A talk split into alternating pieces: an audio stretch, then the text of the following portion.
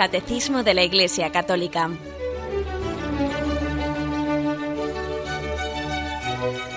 Un programa dirigido por Monseñor José Ignacio Munilla, Obispo de San Sebastián.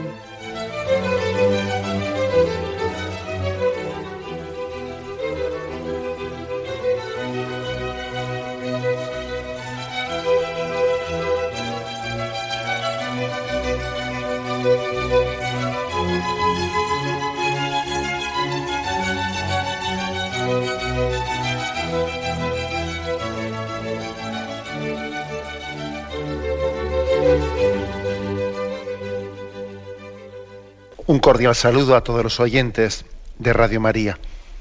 Un día más, con la gracia del Señor, proseguimos el comentario del Catecismo de nuestra Madre la Iglesia.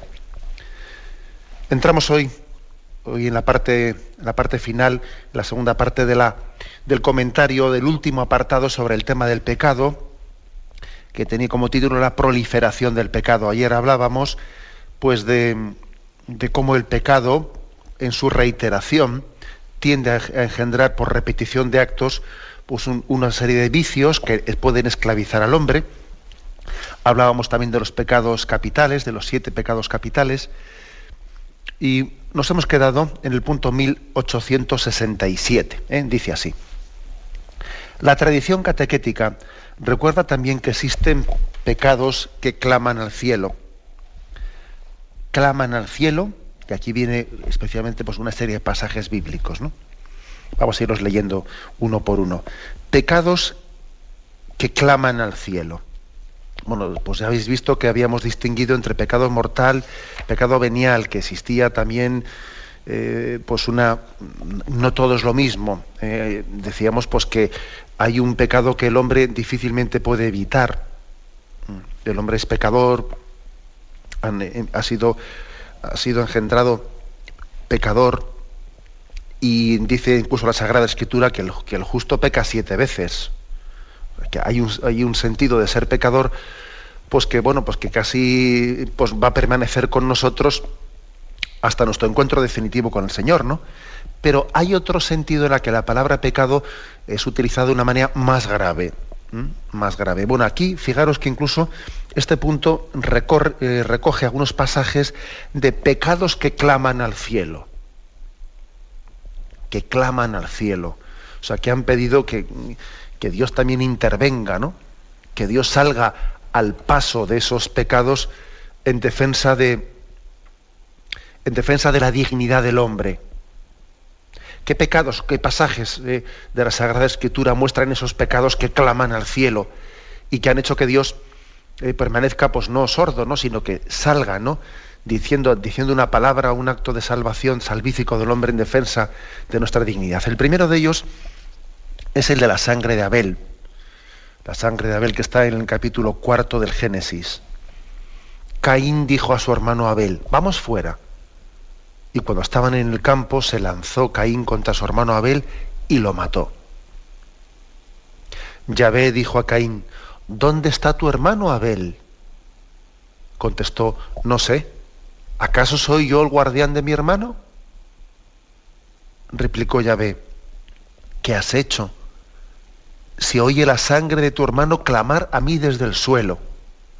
Fijaros eh, que decía el título de Pecados que claman al cielo. Eh, dice, ¿Qué has hecho si oye la sangre de tu hermano clamar a, mí desde el suelo? Pues bien, maldito seas, lejos de este suelo que abrió su boca para recibir de tu mano la sangre de tu hermano. Aunque labres el suelo no te dará más fruto, vagabundo y errante serás en la tierra. Entonces dijo Caín a Yahvé, mi culpa es demasiado grande para soportarla. Es decir, que hoy me echas de este suelo y he de esconderme de tu presencia convertido en vagabundo errante por la tierra, y cualquiera que me encuentre me matará. Respondióle Yahvé, al contrario, quien quiera que matare a Caín, lo pagará siete veces. Y Yahvé puso una señal a Caín para que nadie que le encontrase le atacara. Por tanto, el primer pecado que clama al cielo es, es el asesinato, es el, no respetar la vida eh, de nuestro prójimo. El no respetar la vida de nuestro prójimo. El hecho de que levantemos la mano contra nuestro, nuestro hermano. Todos somos conscientes de que no hay cosa que más le puede hacer sufrir a un padre que ver que dos hijos no se quieran y que tengan violencia entre ellos y que un hijo sea, vamos, sea el verdugo de su, de su, del otro hijo. Eso es tremendo para un padre. Bueno, pues que Dios es padre de todos. Es que cuando el hombre mata a su hermano, está, está matando a su hermano, porque Dios es el padre de uno y de otro. El asesinato es el asesinato de un hermano, porque Dios es padre de los dos, del asesino y de la víctima. Y fíjate tú qué dramas para Dios eso. Que un hijo suyo mate a otro hijo. Por eso es algo que clama, que clama a Dios, ¿no? Estamos llamados a amarnos unos a otros y, que, y que, nos matemos, pues bueno, es que es terrible, ¿no? Sin duda alguna, sin duda alguna, esta sangre inocente que clama a Dios, pues es que nos recuerda el pecado del aborto, ¿no? Extendido en nuestros días, que no hay sangre más inocente, ¿no? Que pueda clamar a Dios, que pide que Dios se haga su valedor, ¿no? ¿Quién le defiende eh? a ese niño inocente? ¿Quién le defiende? Forma parte ¿no? pues de esos pecados que claman a Dios. Bueno, pues así, así de claro, ¿no? Si, por ejemplo, la Iglesia en alguna situación, como por ejemplo esta del aborto, pues eh, suele ha solido eh, pues poner una pena canónica de excomunión al pecado del aborto, pues es por el motivo de que para que se nos abran los ojos, se nos abra la conciencia, caigamos en cuenta de la gravedad, ¿no? No es que, por ejemplo, ¿no? es que otros pecados que igual no tienen pena de excomunión sean menos graves. Por ejemplo, a ver, eh, el Código de Derecho Canónico en la ley eclesiástica, eh, ¿existe pena de excomunión para el que mate a su padre? Pues no, no tiene pena de excomunión. Pero es que, bueno, afortunadamente, yo creo que no, hace falta tal, eh, vamos, no hace falta tal prescripción canónica de excomunión, porque ya nos damos cuenta de que por lo menos la conciencia generalizada de esa sociedad es que matar a un padre es una barbaridad pero si la Iglesia pone pena de excomunión para matar a un hijo en el seno de la madre, no es porque sea más grave que matar al padre, no, es igual de grave, pero lo hace para, eh, de alguna manera, sacudir las conciencias y decir, oye, esto que esta, esta generación y esta cultura está dando por bueno es una barbaridad. ¿eh? Es una barbaridad. El hecho de que el seno de una madre, que se supone que tenía que ser el lugar en el que un niño estuviese más protegido, y se sintiese más seguro con un entorno, con un seno que le protege, ¿no?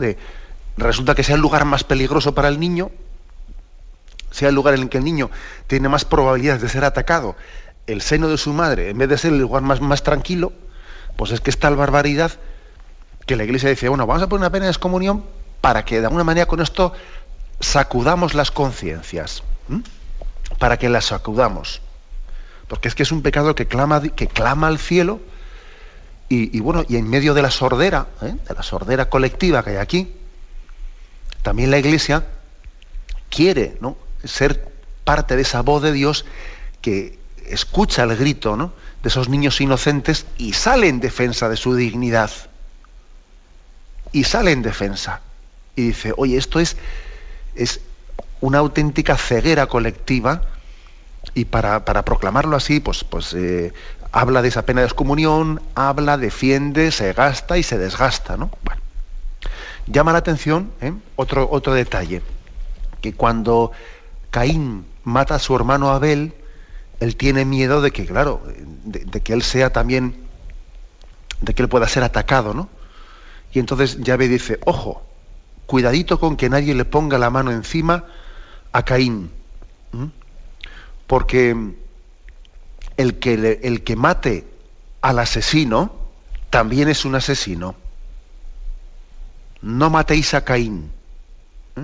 No matéis a Caín. Creo que ya sabréis que en Estados Unidos hay una asociación contraria a la pena de muerte que tiene como, como nombre de la asociación esta precisamente, no matéis a Caín. ¿Eh? Yahvé puso una señal a Caín para quien le encontrase para que nadie le atacase ni pusiese la mano encima de, Caín. Solamente Dios es autor de la vida y solamente Él tiene derecho ¿eh? a quitarla. Nosotros no somos quien para poner la mano encima de nadie. ¿eh? Por lo tanto, primer pecado, ¿eh? el de la sangre inocente de Abel que clama a Dios. Segundo, el pecado de los sodomitas, pecado de Sodoma y Sodoma y Gomorra, que habían ido cayendo pues, en la depravación.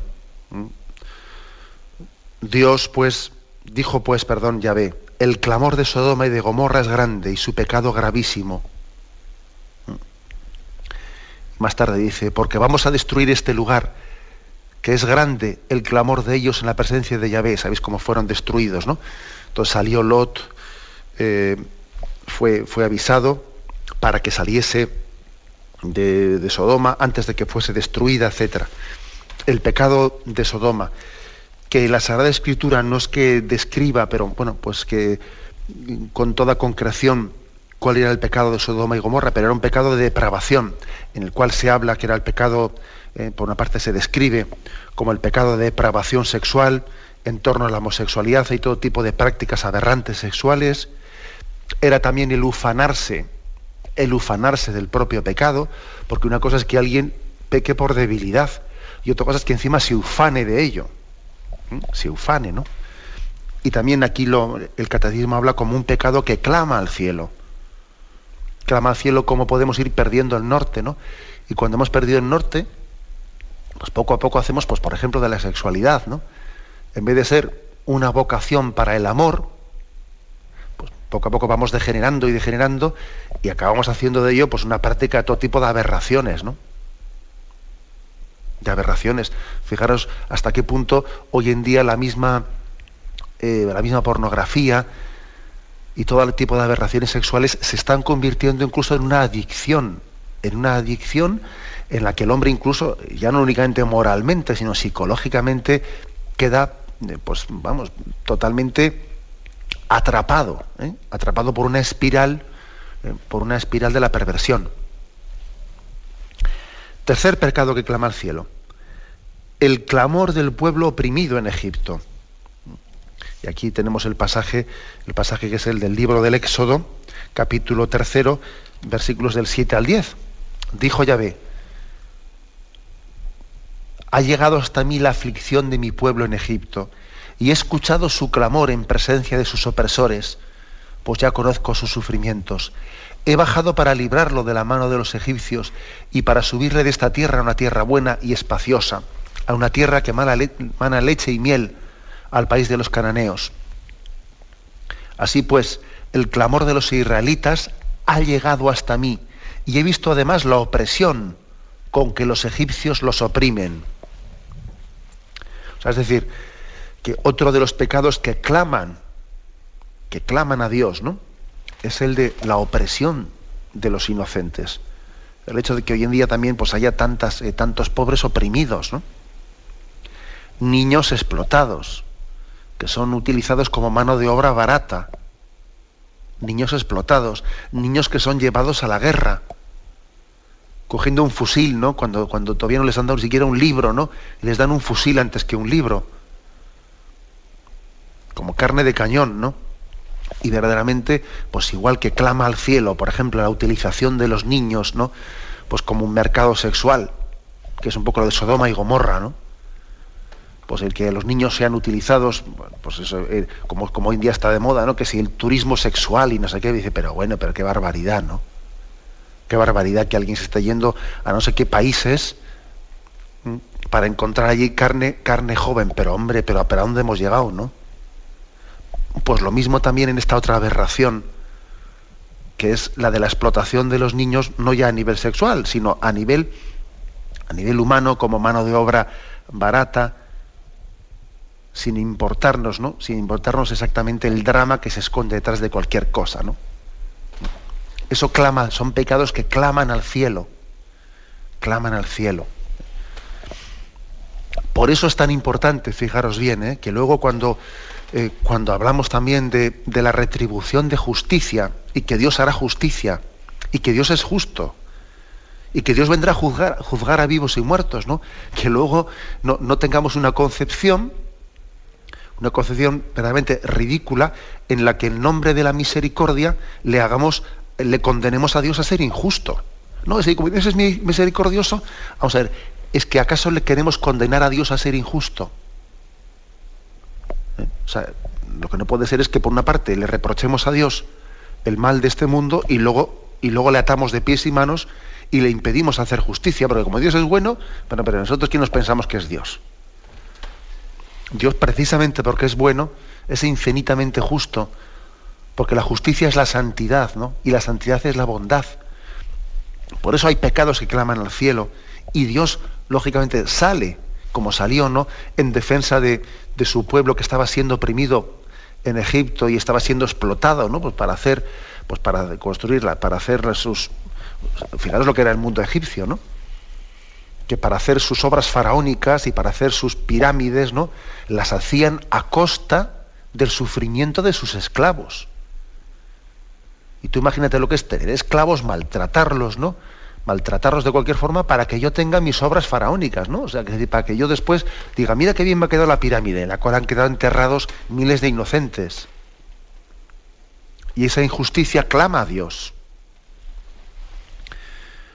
Otro, otro pecado concreto que clama a Dios. Dice, el lamento del extranjero, de la viuda y del huérfano. Del extranjero, de la viuda y del huérfano. ¿no? Éxodo 22, versículo 20 y siguientes. No maltratarás al forastero, ni le oprimirás, pues forasteros fuisteis vosotros en el país de Egipto no dejarás a la viuda ni al huérfano. Si le dejas y clama a mí, no dejaré de oír tu clamor. Se encenderá mi ira y os mataré a espada. O sea, fijaros como también hay pecados que, están, que están, despertando, ¿no? Esa, esa, reacción indignada de Dios.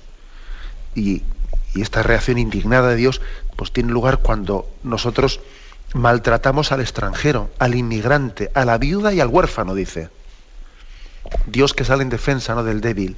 Y sin duda alguna estamos nosotros en, Europa, ¿no? viendo también cómo, cómo somos, cómo estamos recibiendo una cantidad de visitas tremendas ¿no? de, extranjeros y podemos nosotros caer en pecados de, de crueldad. Dice, ojo, que extranjeros fuisteis vosotros en Egipto. ¿O te has olvidado que a ti también te oprimieron en Egipto? ¿Y te vas a convertir tú ahora en opresor? ¿Te acuerdas tú cuando tú eras inmigrante y marchaste tú a Alemania? ¿Te acuerdas tú cómo, cómo te, dolía que te maltratasen? ¿Y te vas a convertir tú ahora en maltratador? Fijaros que son palabras que tienen una actualidad tremenda, ¿no? Tremenda. Tienes, tienen, son palabras de vida que se hacen presentes hoy, en el momento actual. El lamento del extranjero, pues, de la viuda y del huérfano, llegan a Dios también yo diría el lamento del niño, no únicamente diría yo el lamento del huérfano, sino el lamento de, del niño que tiene padres divorciados. Ese es un lamento, ese es un sufrimiento que Dios escucha muchas noches. El del niño que llora en su cama, porque ha visto una pelea entre su padre y entre su madre. El del niño que llora en su cama porque tiene que tragar que su madre le ha presentado a un novio o que su padre le ha presentado a la novia, el niño que tiene que llorar en su cama y tiene que tragar eso. Y le han presentado a un psicólogo para que lo acepte, para que acepte la situación. Anda, que el niño tiene que ser maduro, ¿no? Y tiene que aceptar eso. Ese lamento clama a Dios. Es un clamor que llega a Dios. Y dice por último, la injusticia para con el asalariado, ¿no? Otro pecado que clama a Dios. Dice Deuteronomio 24, versículos 14 y 15, dice, no explotarás al jornalero humilde y pobre, ya sea uno de tus hermanos o un forastero que resida en tus ciudades. Le darás cada día su salario, sin dejar que el sol se ponga sobre esta deuda, porque es pobre y para vivir necesita de su salario. Bueno, por tanto, fijaros eh, también como Yahvé clama clama contra él, ¿no? Pues el pecado del abuso de los pobres y de, los trabajadores. Y dice, no te acostarás sin haberle dado su salario. la explotación de la pobreza, ¿no? El hecho de que haya, de que haya fortunas que han sido fraguadas a costa de la pobreza de muchas personas, a costa de salarios míseros. Pues eso es un pecado que clama a Dios. Si es que vamos a ser claros, aquí no, las fortunas han sido labradas a costa de alguien. No han venido así, no, no. O sea, es decir, igual que el pan se amasa con harina, también las fortunas se amasan a costa del sudor de los pobres. La cosa es bastante clara. Luego eso es un pecado que clama a Dios. Impresionante este, este punto, ¿no? El 1767 que hemos comentado. Pecados que claman al cielo. Y has traído estos, estos cinco casos, ¿no? La sangre de Abel, el pecado de los sodomitas, el clamor del pueblo oprimido en Egipto, el lamento del extranjero y del huérfano, y por último la injusticia para con el asalariado. Estos cinco pecados que claman contra el cielo. Tenemos un momento de reflexión y continuamos enseguida.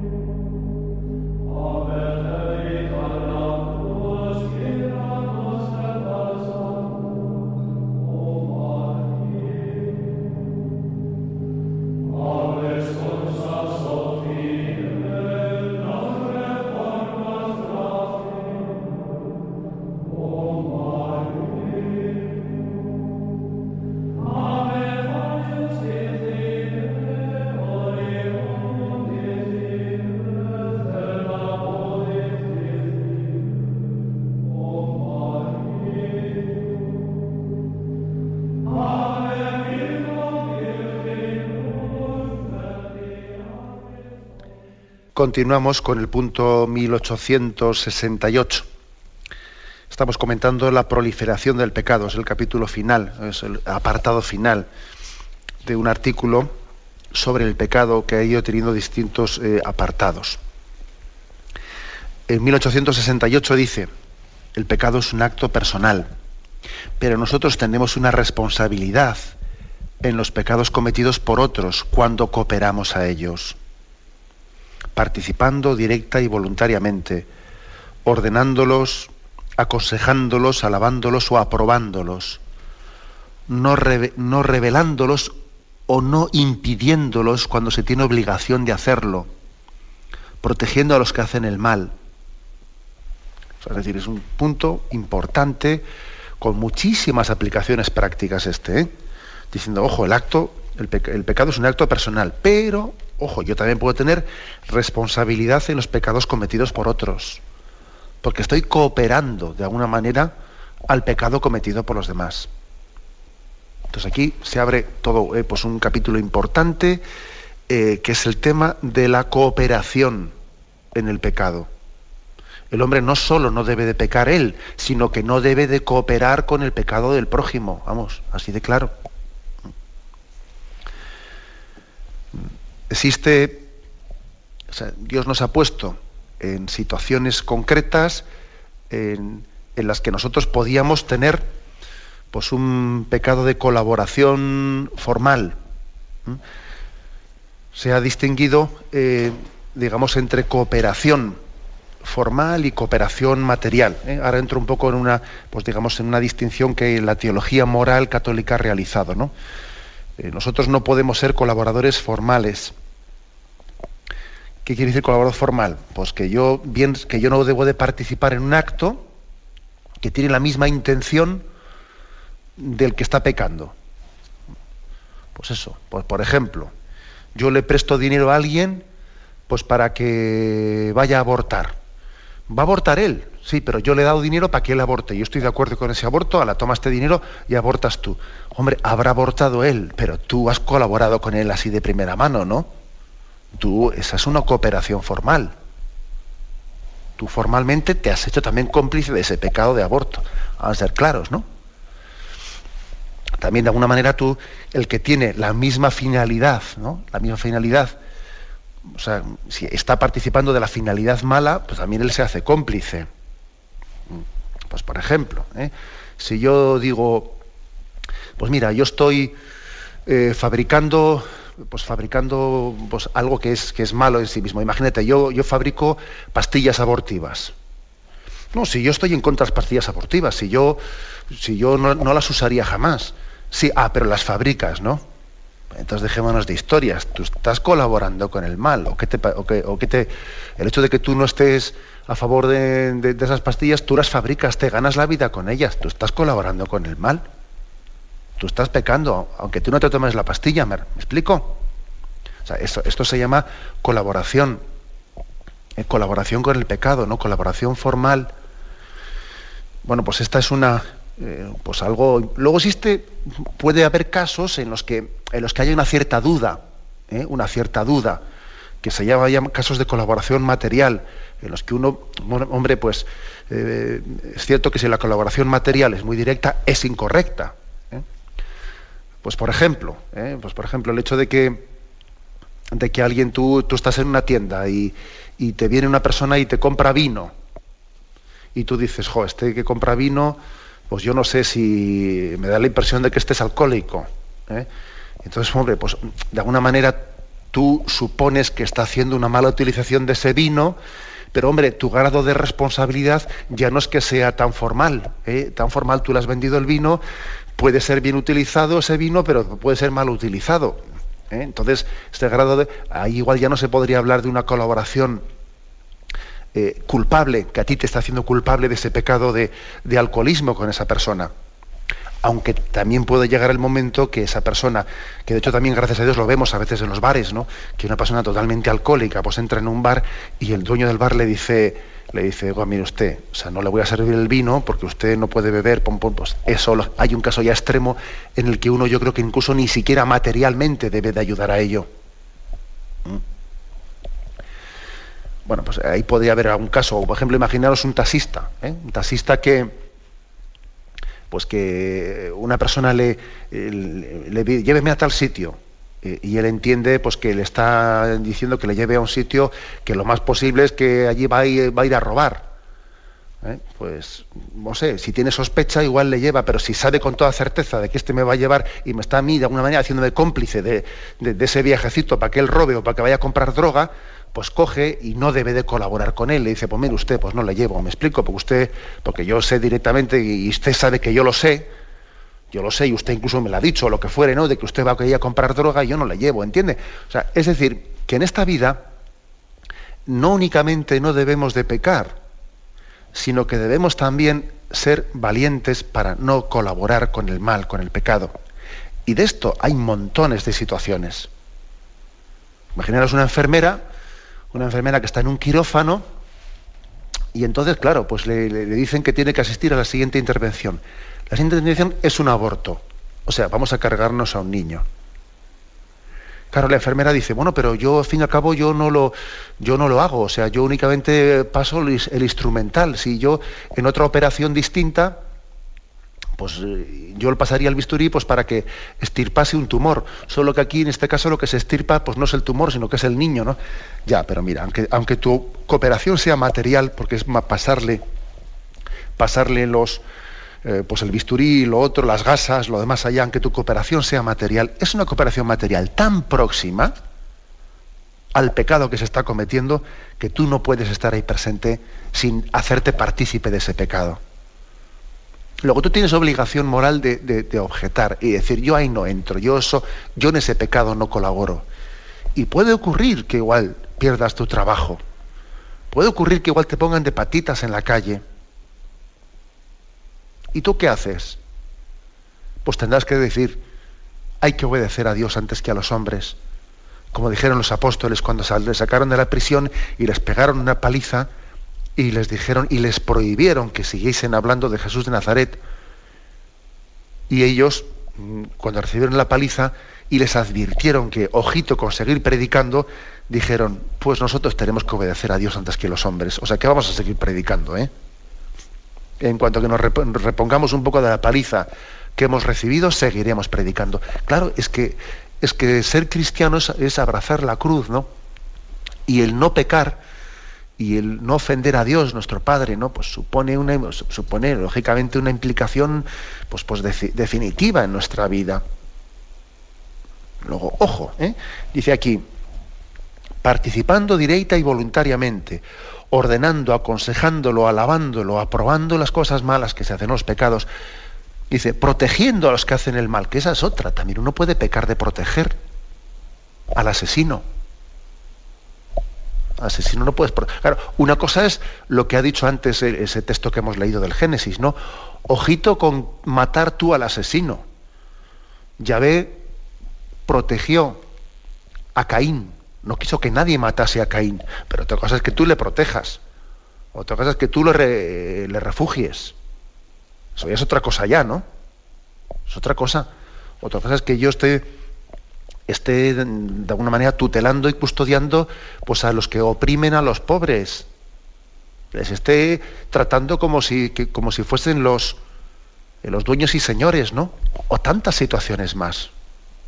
Eh, dice, protegiendo a los que hacen el mal no revelándolos.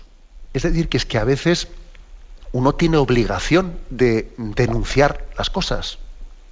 Dice, no revelándolo, es que uno puede tener la obligación de denunciar una cosa, ¿no? Si Dios ha querido que tú sepas determinada cosa, dices, me lo callo. Es que si voy a denunciarlo, en menudo lío que me meto. Menudo lío, tú. Más vale quita, quita, me he enterado de esto, pero mira, si cojo y, he visto por la ventana cómo el, vecino se enfrente pasa droga al otro. Lo denuncio, bueno, me meto en un lío, vamos a ver, tú, bueno, mira, lo mejor es que como si no hubiese visto nada, como si no hubiese visto nada. No, no, perdona, estás colaborando con el pecado. Porque esa persona está pasando droga, tú le has visto y haces como, para no meterte en un lío, vas por el otro camino Aplícate la parábola del buen samaritano y verás que tú en ese caso no estás actuando como el buen samaritano, sino que tú has dado un rodeo para no querer ver a ese que estaba caído a la vera del camino y has hecho como si no lo has visto. Tenemos también una obligación de denunciar muchas cosas, de revelarlas. Revelarlas igual ante las poderes, ante la policía, o ante el padre del otro. ¿Mm? O sea que estoy viendo yo una barbaridad y digo, si supiese su padre esto, pues yo no se lo digo. Hombre, no se lo digo. ¿A ti te gustaría que te lo dijesen si fuese tu hijo el que ha hecho eso? ¿A ti te gustaría, no? Pues, pues igual tienes una obligación moral también tú de revelárselo al otro. De decírselo.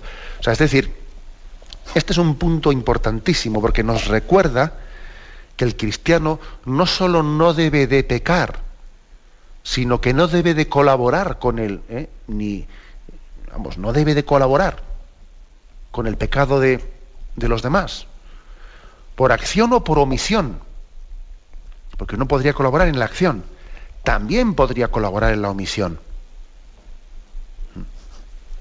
Os podéis imaginar de este tema, se podría hablar muchísimo y bueno, la teología moral de este asunto pues ha escrito libros y libros, ¿no? Pero lo principal eh, eh, pues es no meternos en casuísticas o en y esto tal, no, no, no es cuestión de casuísticas, es cuestión de que nuestro corazón sea libre, nuestro corazón busque el bien, nuestro corazón no busque sino la voluntad de Dios. ¿Qué me pediría el Señor a mí en este caso? ¿Eh? Si estuviese el Señor en mi caso concreto, ¿qué haría Él? ¿qué haría él? ¿Cómo obraría él? Mm, hacernos esa pregunta, ¿no? Para pedir que obremos siempre buscando el bien con, pues con libertad. Bien, tenemos un momento de, de reflexión y continuamos enseguida.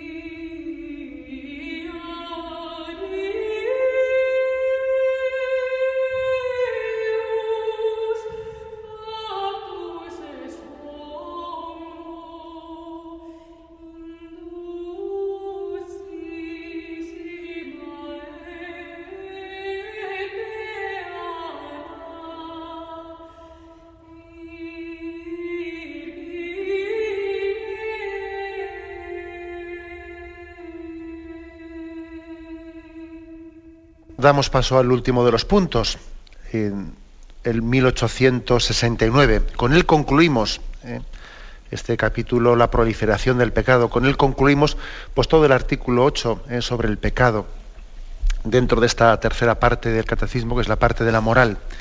Dice así este punto, en 1869. Así el pecado convierte a los hombres en cómplices unos de otros hace reinar entre ellos la concupiscencia, la violencia y la injusticia. Los pecados provocan situaciones sociales e institucionales, perdón, e instituciones contrarias a la bondad divina. Las estructuras de pecado son expresión y efecto de los pecados personales. Inducen a sus víctimas a cometer a su vez el mal, en un sentido analógico, constituyen un pecado social. ¿eh? Vamos a ver qué es lo que, lo que podíamos, de alguna manera sencilla, resumir este aspecto en el que habla de pecado eh, social o pecado estructural. Bueno, está claro que en el sentido propio, el pecado es un acto de la persona, porque es un acto libre de la persona individual, y no precisamente de un grupo o de una comunidad. Peca la persona, no peca el municipio, no peca la familia, eh, no peca el partido político, sino peca los individuos que lo forman. Ahora bien, es verdad que nosotros estamos condicionados por factores externos, por costumbres, porque estamos en un lugar concreto en el que hay una costumbre que pesa mucho. Y esa costumbre hace que a uno le cueste mucho salirse de, eh, pues de lo que todo el mundo hace hay tendencias, hay costumbres ¿no? que marcan mucho. Y estos factores externos pueden condicionar de una manera grave, ¿no? muy fuerte, pues, pues la, eh, el hecho de que tú acabes siendo también por esa estructura de pecado, te acaban conduciendo también tú a que tú también eh, acabas siendo cómplice de ello. ¿no? A esto es a lo que se llama aquí estructura de pecado ¿no? o pecado social. No se puede ignorar eh, pues que que, existen eh, estructuras, sistemas que condicionan mucho la libertad de los hombres. Em, y que por lo tanto nosotros tenemos que luchar para ser libres de todo ello, ¿no? Mm. Ahora, mm, por lo tanto, hablar de pecado social eh, es, reconocer que tenemos una solidaridad humana y de la que somos responsables. De la que somos responsables. Es decir, que yo haciendo determinadas cosas, puedo estar eh, haciendo que otras personas lo tengan más fácil o más difícil para pecar. Yo puedo hacer perfectamente pues que en mi fábrica o que siendo yo profesor o siendo yo no sé qué, los que vengan detrás mío lo tengan más fácil o más difícil para pecar.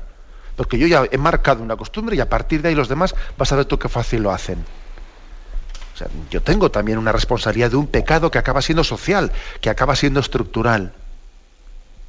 Porque he abierto camino para los que vienen detrás. Por tanto, puede haber también una comunión con el pecado. Igual que también decimos que está la comunión de los santos, merced a la cual, ¿no? Pues nosotros recibimos el bien de los demás. También existe la comunión del pecado, ojo.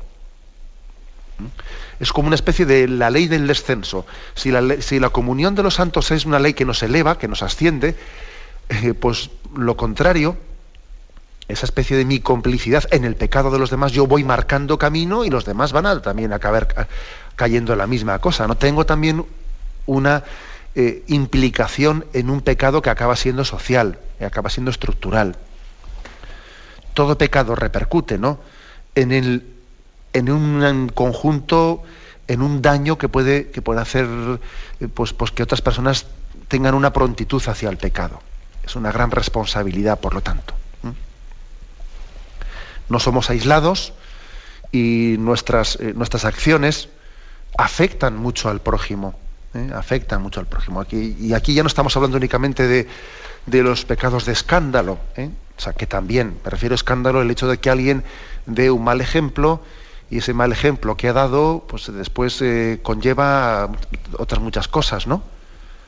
Pero, pero, es que, pero es que hay no únicamente pecados por ejemplo, o sea, por el mal ejemplo que uno da sino aparte que es por el mal ejemplo que, pues, unos determinados pues, pues, eh, horarios, uno por ejemplo en una, en una empresa introduce unos horarios, introduce unas costumbres, introduce que, acaban siendo pues, pues, pues, pecados estructurales, en los cuales por ejemplo es imposible pues, que alguien atienda bien la familia, atienda bien, pues es imposible que la atienda. Resulta que si, si, se ponen un, si un, un, ingeniero por intentar que la, que la empresa sea más productiva, acaba poniendo allí una, pues una forma de horarios y una, y una exigencia de competitividad, pues el que uno, pues, para poder ser competitivo y para que te sigan contratando en la empresa, te exige que tú no tengas vida familiar, oye, eso es un pecado estructural. Eso es un pecado del que al final todos acabamos eh, pues, pues pagando el pato. O sea, las familias van a sufrir por, por, por ese planteamiento de organigrama que se ha hecho en esa empresa porque así no hay quien tenga vida familiar. ¿eh? Por ejemplo, a eso es a lo que llamamos aquí un pecado, una estructura de pecado. Es un poco distinto a lo que los pecados de escándalo, que es el mal ejemplo que da uno, pues porque le han visto, eh, pues uno, uno le ha visto a su padre emborracharse y entonces eso es un escándalo para el hijo. Bien, son dos cosas un poco distintas aunque muchas veces se mezclan, claro, los pecados de escándalo y los pecados estructurales. Estructurales pues, podría ser este ejemplo que he puesto, ¿no? el que uno hace un organigrama en una empresa, en una nación, o, en una manera, por ejemplo, de, eh, configurar los cuerpos, eh, pues, un, pues, un, cuerpo policial. En una, en una, nación determinada resulta que allí eh, hay una manera de, una manera de, de, de, de, detener a los presos y de tal y de cual, y de, atenderlos y de hacer frente a la delincuencia, pues que, pues que, estructuralmente está mal hecha, no se respeta no se respeta pues los más mínimos derechos de, de, los, de los reclusos, se les da palizas, se les no sé qué, no sé cuántos, oiga, eh, eso estructuralmente está mal, o sea, lo que no puede ser es que se esté violando eh, los derechos de, así ya por principio, que esté hasta en la, normativa, en la normativa de cómo son detenidos, de cómo son interrogados, de cómo son tal, se esté violando sus derechos, pero estructuralmente. Porque no hay nadie que, defienda eh, de entrada también que, una persona, aunque haya cometido el mal, tiene también eh, derecho a ser respetada, ¿no?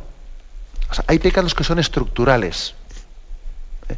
frente a los cuales, lógicamente, no vale decir no, pues eh, Fuente Ovejuna, no, no, es decir, ha habido personas concretas que han sido el que en esa empresa metió ese horario y esa especie de incentivos de, no sé qué, de competitividad que hace que las personas que entran en esa empresa acaban rompiendo su familia, porque es que es imposible Es imposible atender la familia con, pues, y, casos por ejemplo. Es decir, los pecados estructurales, los pecados sociales, tienen personas con nombres y apellidos que son, lógicamente, los que han sido culpables de ello.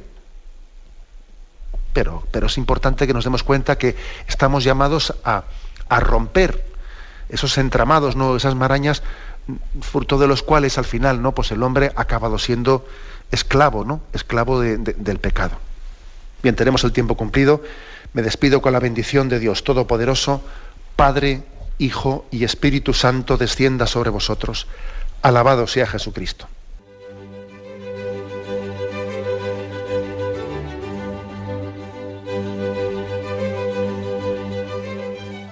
Finaliza el Catecismo de la Iglesia Católica, un programa dirigido por Monseñor José Ignacio Munilla, obispo de San Sebastián.